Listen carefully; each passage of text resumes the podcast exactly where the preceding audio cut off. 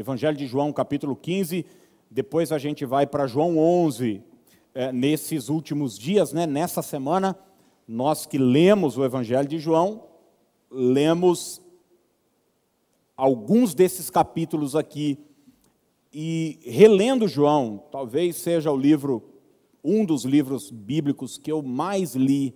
Você sabe que João, ele foi o discípulo mais próximo de, de Jesus.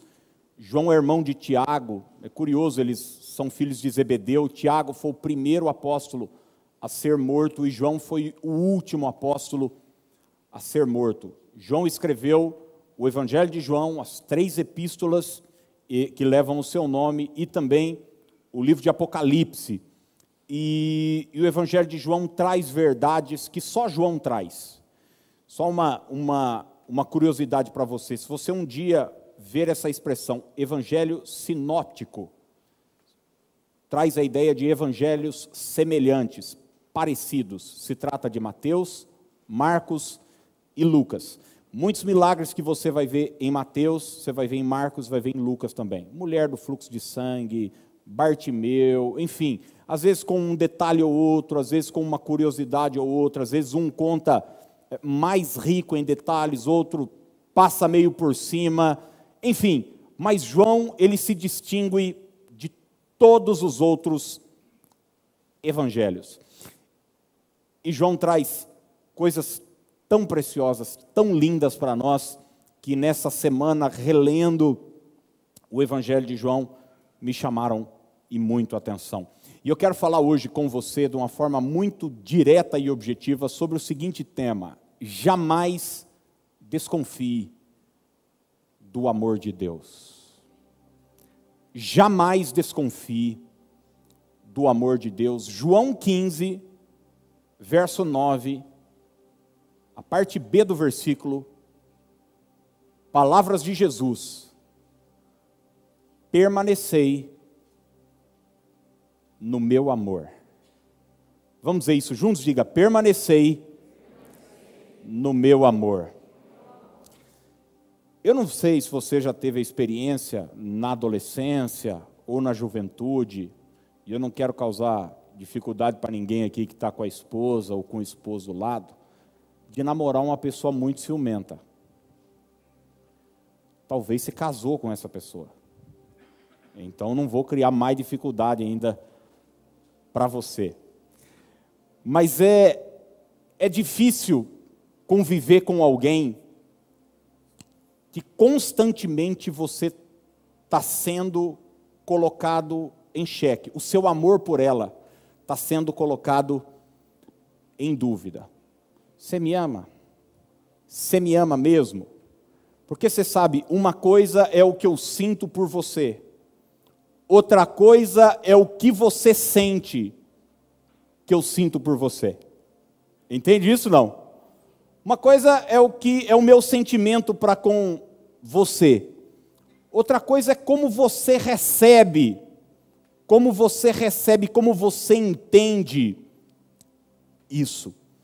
E a Bíblia que traz essa chave tão importante que é o amor de Deus, vai nos dizer que nós não só devemos acreditar nesse amor, assimilar esse amor, tomar posse desse amor. Você sabe que é o Evangelho de João. Muitos dizem, né, que o Evangelho, os Evangelhos são o centro da Bíblia.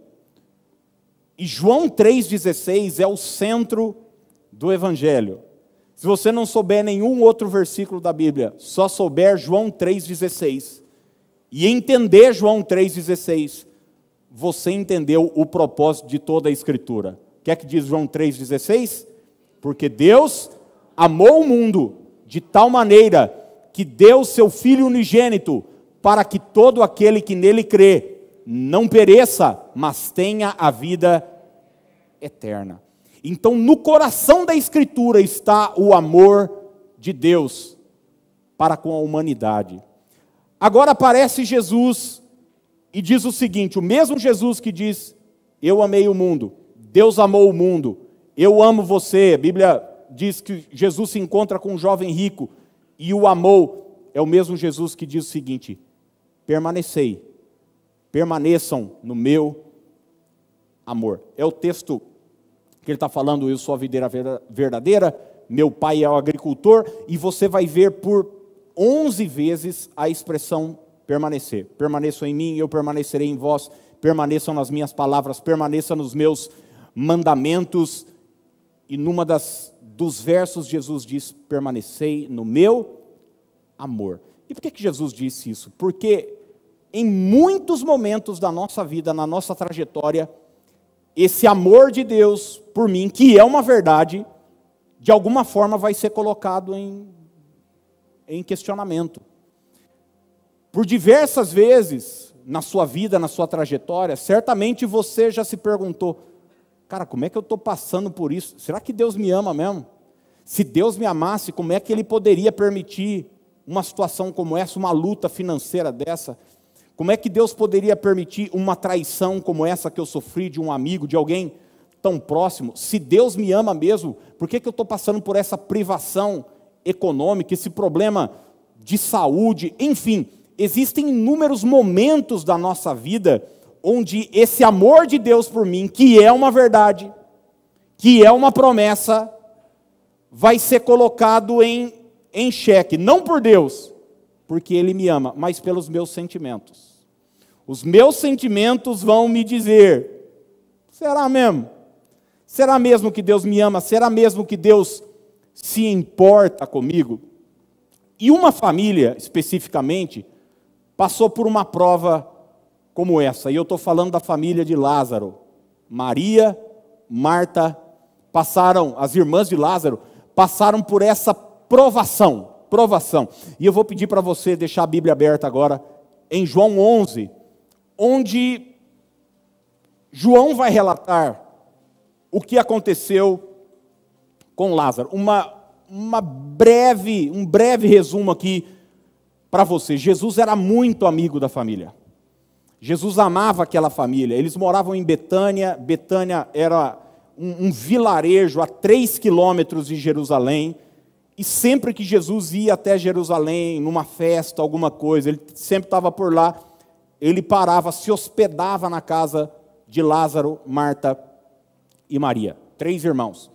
São esses três irmãos que lá em, eh, no Evangelho você vai ver Marta cozinhando, Maria aos pés de Jesus, e daí Marta chega para Jesus e fala: Você não vai falar para minha irmã me ajudar, não? E tal. E Jesus diz: Marta, por que você está ansiosa? É essa família.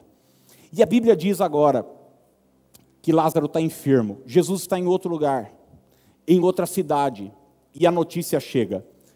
Você conhece um pouco da história. a situação se agrava. Jesus não chega, Lázaro morre.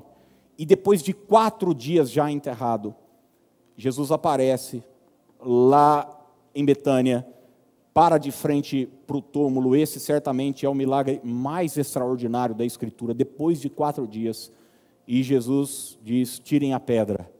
Eles dizem: Poxa, mas já faz quatro dias, está cheirando mal e tiraram a pedra, e Jesus dá um brado, Lázaro vem para fora, e a Bíblia diz que Lázaro sai, ele diz agora desatai-o e deixai-o ir.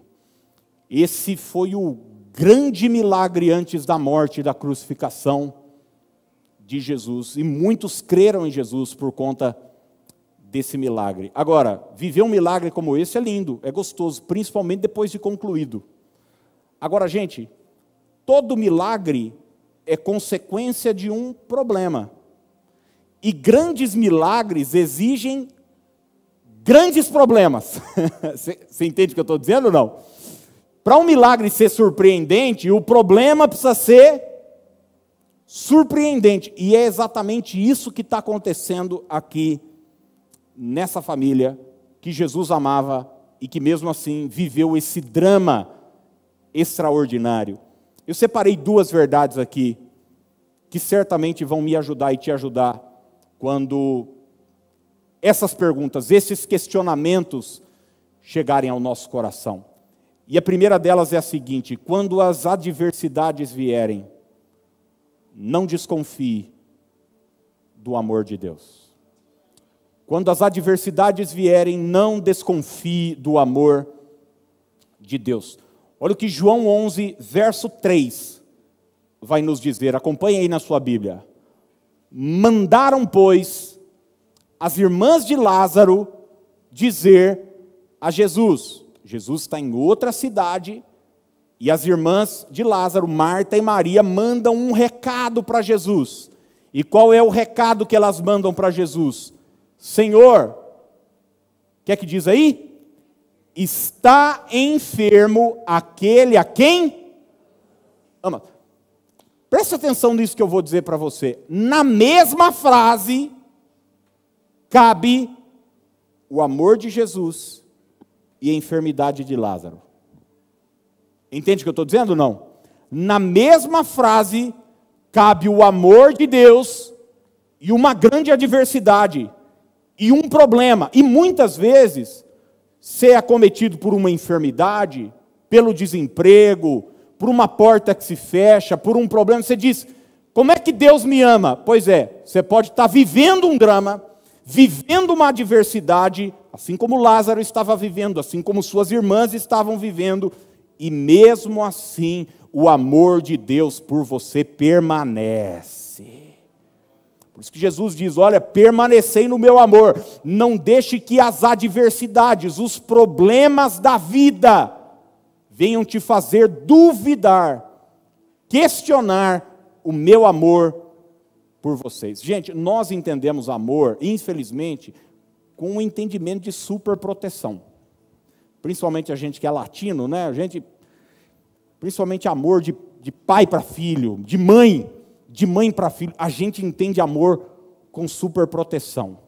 Então, assim, se eu amo, eu vou super proteger meus filhos, minhas menininhas, os filhinhos do papai, os filhinhos da mamãe. Então, se o filhinho tem um problema, se a filhinha tem um problema, eu, papai, vou fazer o quê? Eu entro na frente, eu protejo, ninguém toca nos meus, meus filhos, meus amores. Eu conheço pai e mãe que briga com professor de escola por causa dos filhos. Um dia um dos meus filhos veio reclamar de professora, de alguma coisa. Eu falei: você trata de calar a boca e respeitar seu professor. Você fica quieto, você respeita os mais velhos. Você respeita o professor, você respeita a diretora da escola. E eu conheço mãe não, que vai para o grupo de WhatsApp. Mães do quinto ano. Conhece esses grupos? Não. Toda mãe aqui está num grupo desse mães do não sei o quê, faz motim para derrubar professor, para derrubar coordenador da escola. Eu já vi mãe me contar, contar para Dani, me disseram, gente, próximo. Filho não fez o trabalho de escola no dia de entregar. Ia chegar na escola, ia tomar um esfrega da professora. O que, que a mãe, que ama o filho, faz? Mente para a professora. Olha, estava doente, infelizmente. Olha que amor bonito, não? Olha que pessoa maravilhosa. Deixa eu falar. Deus não é sua mãe, não. Que dá um jeitinho, que te super protege. Não. São os problemas da vida que nos fortalecem. São as lutas da vida que nos fortalecem. São as adversidades da vida que nos fortalecem. E muitas vezes Deus vai permitir que você seja espremido. Não para que você sofra, não para que você morra, não para que você seja destruído, mas para que você cresça como pessoa. Entende o que eu estou dizendo ou não? Então, o fato de você estar tá passando por uma luta, por uma adversidade, não significa, em hipótese alguma, que Deus te abandonou, te deixou, é, é, é está tá querendo te prejudicar. Não, em hipótese alguma. Deus já tem um plano. Gente, se você for ler o texto todo, o capítulo é longo, você vai ver que Jesus já tinha um plano na cabeça. E diz: é até bom que eu não estou lá. Vocês creem. Para vocês acreditarem. Ele vai, depois nós vamos ver isso aqui. Ele vai dar uma cozinhada de galo. Já ouviu essa expressão? Não. Ele vai cozinhar o galo porque ele não queria curar Lázaro. Ele queria ressuscitar Lázaro. Ele queria que o milagre fosse maior. Ele queria que a bênção fosse maior. Que a manifestação fosse maior. Eu pergunto para você: Deus amava Davi? Sim ou não? Davi, o homem segundo o coração de Deus. Agora eu faço uma outra pergunta: Deus poupou Davi das dificuldades, das lutas, dos problemas da vida? Pelo contrário, cara, Davi passou anos lutando, fugindo de Saul, fugindo do exército de Saul. Agora você vai ver Davi se tornar o maior rei de Israel. O que preparou Davi para ter aquele coração de rei? Para ser mais do que o rei, ser um pastor da nação. Foram os anos de deserto, os anos de fidelidade ao seu líder, que estava completamente louco, equivocado, e Deus permitiu que Davi passasse por aquelas lutas, por aquelas provas, o amando, mas permitindo dificuldades e problemas. Deus amava José?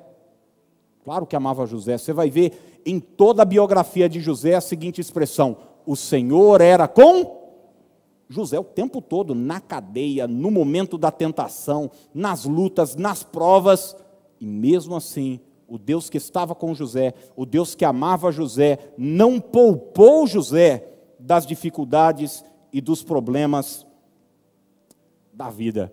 Eu muitas vezes levei meus filhos, eu me lembro, é, principalmente, a gente levava, a, a Fê foi nossa primeira filha, né? Então, estava lá eu e a Dani, marinheiro de primeira viagem.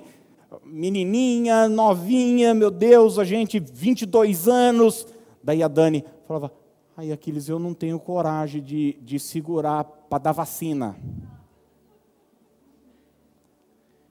E eu segurava, pode dar. Pode, vai doer, vai. Vai chorar, vai. Ela quer, não quer. Mas vai ser bom para ela. Vai protegê-la, vai fortalecê-la. Deus nos ama e mesmo assim permite que dificuldades, problemas e lutas cheguem até nós. Eu falei de Davi e olha que o Salmo 23 vai nos dizer. Note que se trata do mesmo salmo. O verso 4 diz o seguinte: Salmo 23, 4. Ainda que eu ande pelo vale da sombra da morte.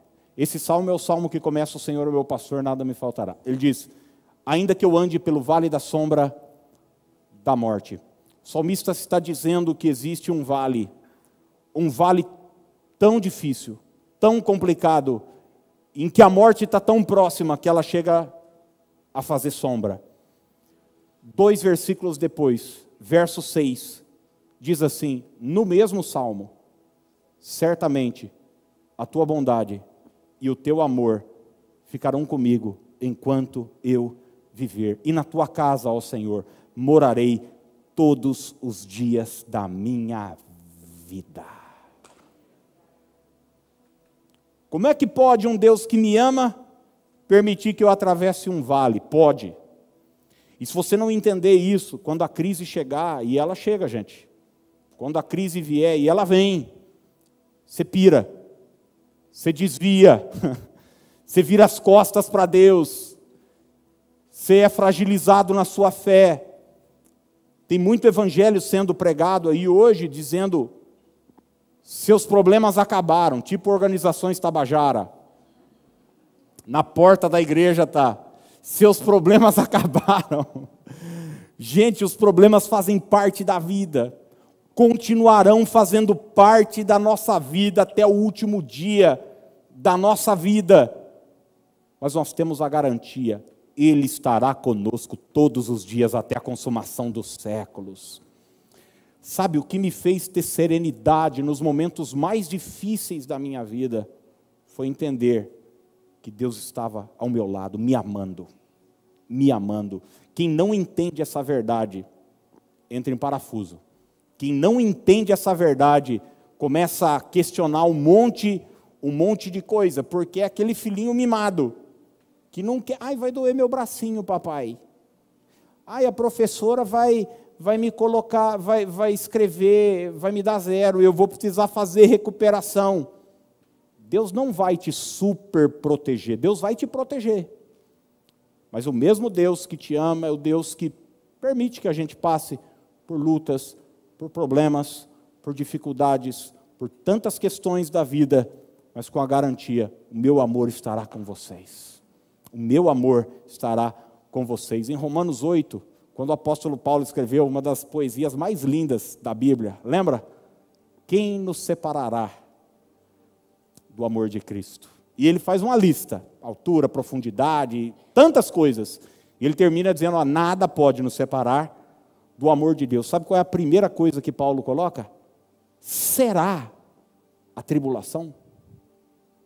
Será a tribulação? Paulo está fazendo uma pergunta, obviamente ele sabe a resposta: não é, a tribulação não pode nos separar do amor de Deus, mas o diabo vai querer fazer com que você acredite que as adversidades são antagônicas ao amor de Deus. Mas, por favor, entenda que adversidades e amor de Deus cabem na mesma frase. Na mesma frase. A segunda e última coisa que eu quero deixar para você pensar hoje e a gente orar. Quando tudo parecer demorado, não desconfie do amor de Deus. Quando tudo parecer demorado, não desconfie do amor de Deus.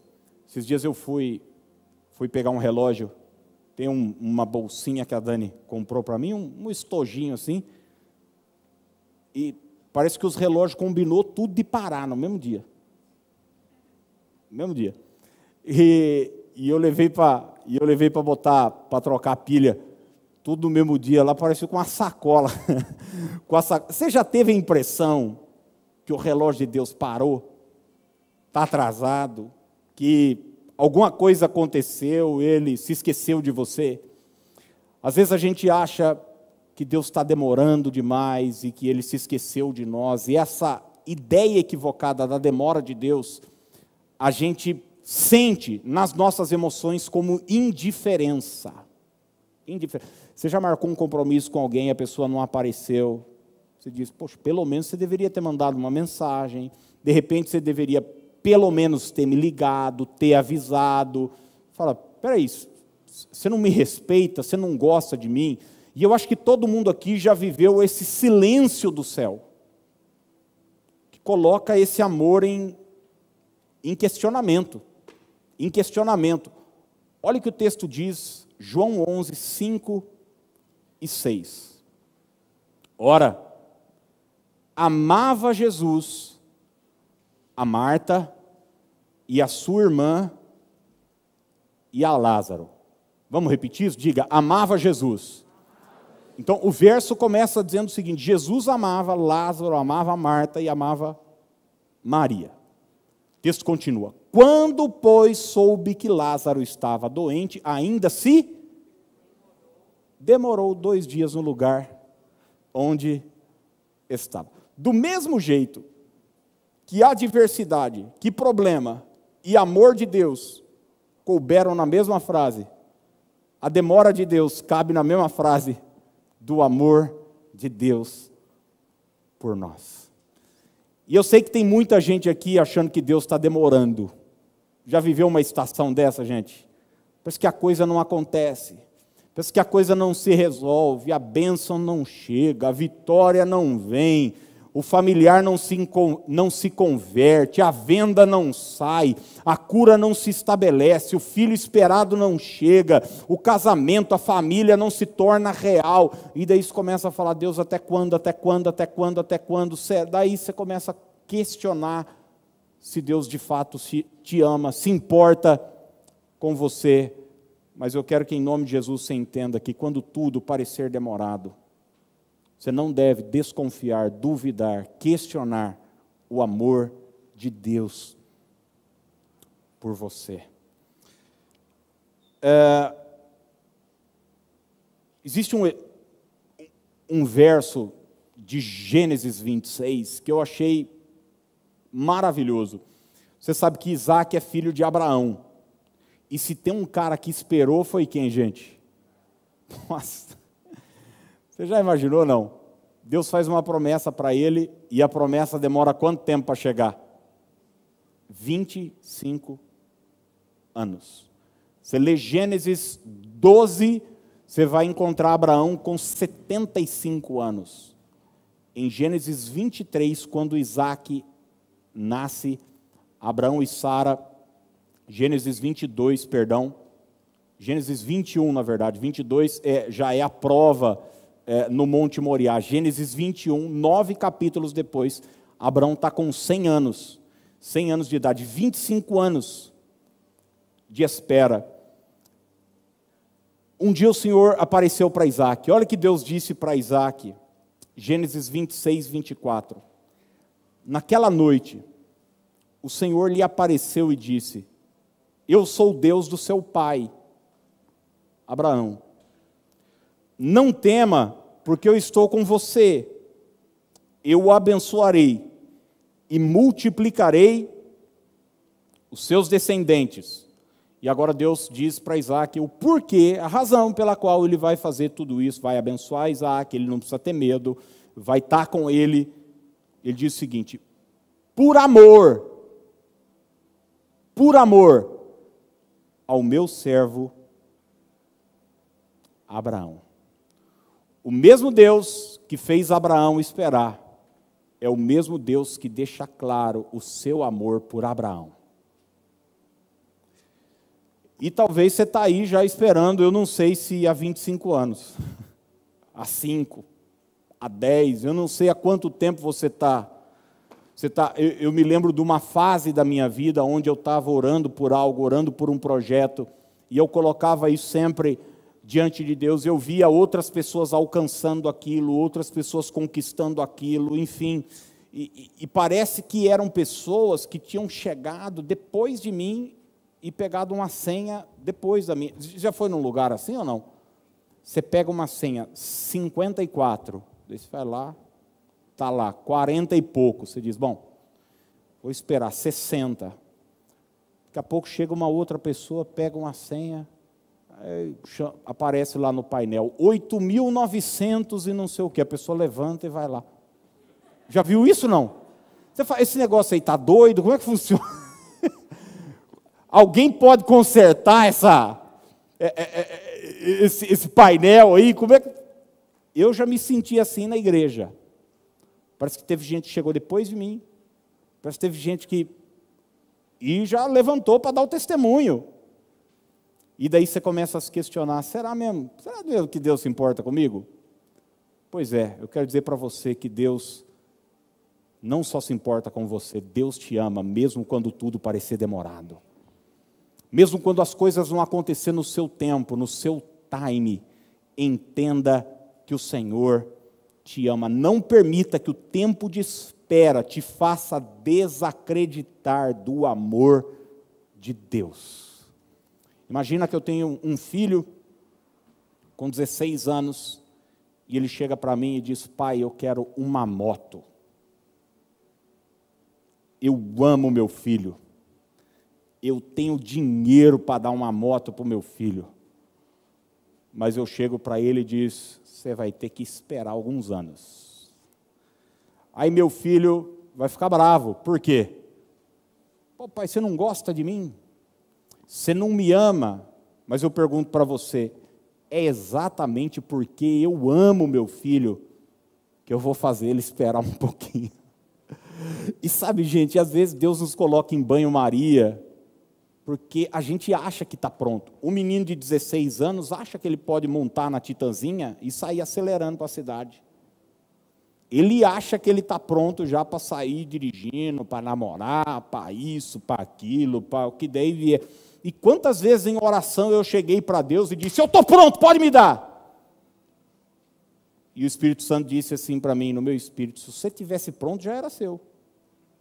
Porque Deus não tem, não tem problema em dar bênção. Não, Deus, as bênçãos são sem medidas.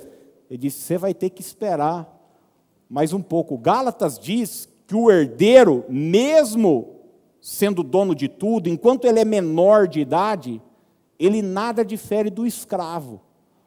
Olha que coisa, ele é herdeiro, só que por ser menor, ele não pode usufruir daquilo que já é seu. É a maturidade, ou seja, é o tempo que vai fazer com que a pessoa experimente, tome posse, viva aquela realidade na sua vida. Então não duvide do amor de Deus quando ele parecer demorado. Ele sempre vem. E uma boa notícia, ele vem na hora certa.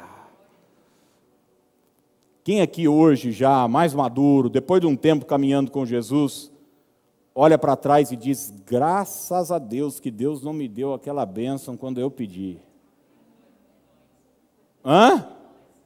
Eu ia estragar tudo. Eu ia meter o pé pelas mãos, eu ia colocar o carro na frente dos bois. Graças a Deus o Senhor cozinhou meu galo um pouco. Me fez esperar um pouco para eu eu não estava pronto, eu não estava preparado. E a gente vai crescendo e caminhando com Deus e existem tantas outras coisas que a gente quer alcançar, quer vivenciar e Deus diz: vai chegar. Você precisa ter paciência. Você precisa esperar o tempo certo, o ciclo certo. Eu estava esses dias da janela de casa olhando, né? Esses tempos atrás aí a cidade estava linda com os ipês todos bonitos. Roxo, amarelo, branco, né?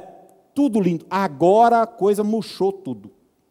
Já viu não? Tá tudo derrubado. Tem alguma coisa de errado com o IP? Tem nada de errado com ele. Só é um ciclo só é um momento, só é uma fase. Daqui a pouco a coisa vai andar, floresce novamente. Então, espere o tempo certo, aguarde o ciclo certo, e certamente você vai vivenciar o melhor de Deus para a sua vida. 1 Coríntios 13, 13 diz: três coisas na verdade permanecerão. Isso aqui não vai mudar, não, isso aqui vai permanecer. A fé, a esperança e o amor. E a maior delas é o é o amor. É o amor. Eu quero encerrar reafirmando para você jamais desconfie do amor de Deus por você. Talvez você diga, Aquiles, mas eu cometi erros. Pois é, Aquele ladrão na cruz também cometeu erros. Aqueles, mas eu não me sinto amado. Mas eu passei por problemas. Mas eu tenho passado por problemas. Eu quero dizer para você que uma coisa é o que você sente, outra coisa é o que é. Quantas vezes os meus sentimentos me enganaram, quantas vezes as minhas impressões me enganaram. A verdade de Deus é que Ele te ama. O amor de Deus é uma realidade imutável, imutável na sua vida. E eu quero convidar você a encerrar essa reunião junto comigo. Nós vamos ler um salmo e depois vamos adorar o Senhor com um cântico. O pessoal que vai nos ajudar com louvor já pode chegar. E eu vou pedir para você ficar em pé. Se você tem a sua Bíblia aí, abra ela comigo no Salmo 136, por favor.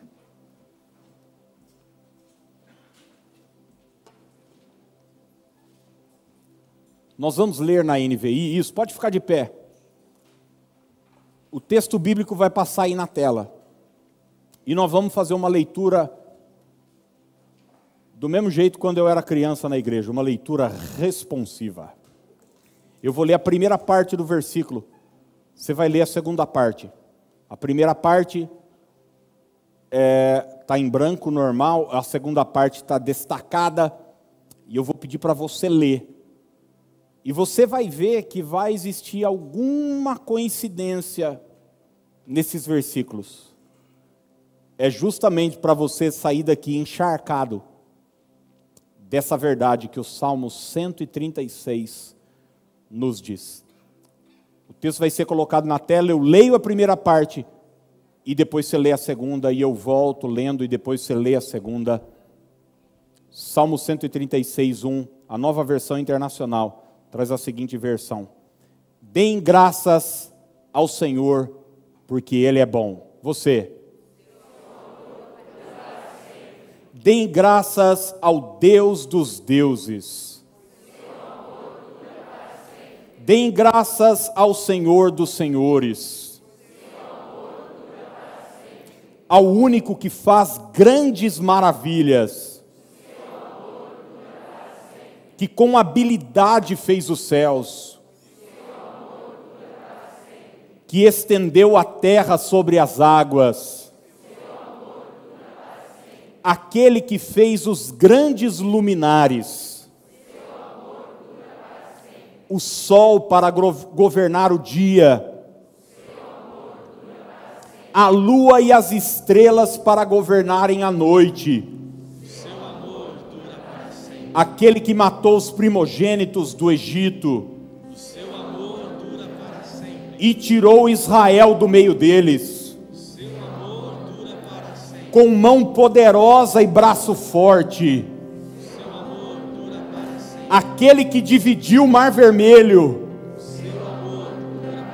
E fez Israel atravessá-lo, mas lançou o Faraó e o seu exército no mar vermelho.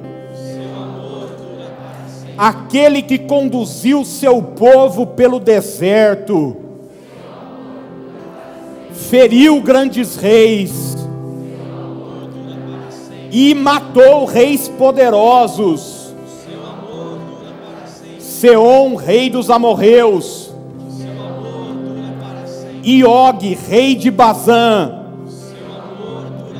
e deu a terra deles como herança, como herança ao seu servo Israel. Aquele que se lembrou de nós quando fomos humilhados. E nos livrou dos nossos adversários, aquele que dá alimento a todos os seres vivos. Deem graças ao Deus dos céus, o seu amor dura para sempre.